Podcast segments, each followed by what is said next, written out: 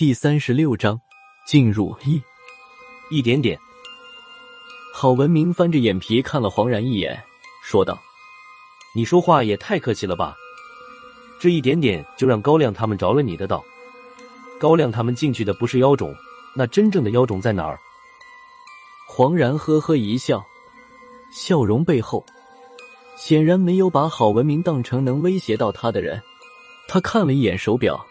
抬头又对郝文明说道：“差不多到点了，不用我废话了，你自己看吧。”黄然的话说完没有多久，以我们脚下的地方为中心，整个地面突然剧烈的颤抖了一下。黄然他们三个人同时向后退了几步，看形势好像不对，我们几个人也连连后退，一直退到黄然三人身边，才稍觉心安。就在这时，轰隆一声。我们刚才站着的地方，地面猛地向下陷落了一米多深。见识一下吧，你们脚下的才是真正的妖种。黄然说话的时候，地面塌陷的位置又是一阵猛烈的晃动。两三分钟后，又是轰隆一声，塌陷的地面出现了一股紫色的妖气。这股紫色的妖气从地下飞快冒出来，还没等我看清楚，就消散在空气中。妖气消散的同时，塌陷的位置又是轰隆一声巨响，里面出现了一个直径两米多宽的大深坑，坑下深不见底。我壮着胆子向前跨了一步，伸着脖子朝坑下看了一眼，下面黑漆漆的一片，我的天眼都没了什么作用，除了一团漆黑之外，再看不到什么别的东西。看到深坑。黄然脸上的表情有些兴奋，他走到深坑的边上，向下看了一眼，回头对我们说道：“都过来看看吧，妖种的大门这算是真正的打开了。”我就在他身边，转过脸来问道：“这是妖种？那刚才我们高老大进去的是什么地方？”黄然似笑非笑的看了我一眼，说道：“都是妖种。”见我没听明白，他又说道。妖种分明暗两个入口，明是假门，暗是真门。我们脚下的才是妖种的真正入口。除了孙胖子抱着黑猫站在老远之外，其他人都围拢过来的时候，我无意中看了黄然一眼，正赶上黄然向张之言使了个眼色。张之言不声不响点了点头，拾起地上邱不老留下的撬棍，转身沿着墙壁向下走去。一直走到底，才停下脚步来。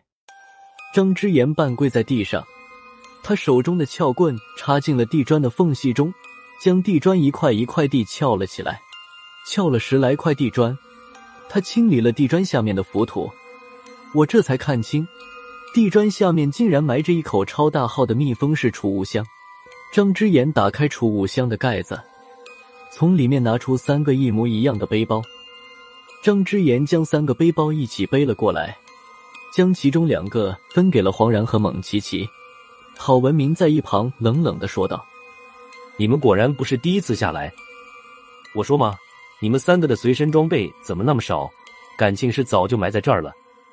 那不用说了，阮六郎的见闻应该也在你的背包里面吧？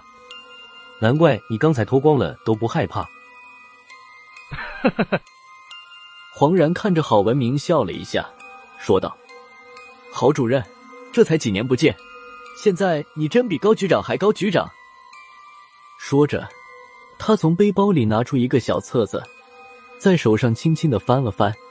这本小册子保存的非常仔细，上面每一页纸张都用塑封膜封着。就这样，黄然拿在手中还是小心翼翼的。黄然将小册子在郝主任面前晃了一下。却没有给他看的意思。阮六郎留在刘处玄墓室里，一共六本见闻，其中这一本是专门描述妖种的。至于剩下那几本见闻，郝主任，你要是去台湾的话，我一定拿出来请你帮忙讲解一下。那几本就算了。郝文明还没等说话，他身后的孙胖子抢先说道：“不是我说，你要是有心，就把这本给咱们郝主任看看。”也不要你的，看个十几二十分钟就还你，怎么样？给你老主任这个面子吗？孙胖子说这话的时候，一脸无所谓的样子。他一直习惯性的捋顺着黑猫的皮毛，但我清楚的看见孙胖子的手实际是抓在黑猫后脖子上的皮肉上，只要稍有不对，他就会第一时间把黑猫扔出去。黄然瞅了一眼孙胖子怀抱的黑猫，笑了一声，才说道：“这本见闻看不看的，其实也没什么用了。反正我们马上就要进入妖种实地考察了。见闻再好，也不过是纸上谈兵的东西。”远不如到下面亲眼看见更清楚。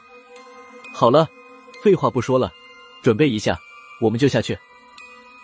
孙胖子瞄了瞄黑洞洞的坑底，抬头对黄然说道：“我们都下去。”黄然还是一副笑呵呵的样子，他看着孙胖子，笑容里多了一分森然的味道。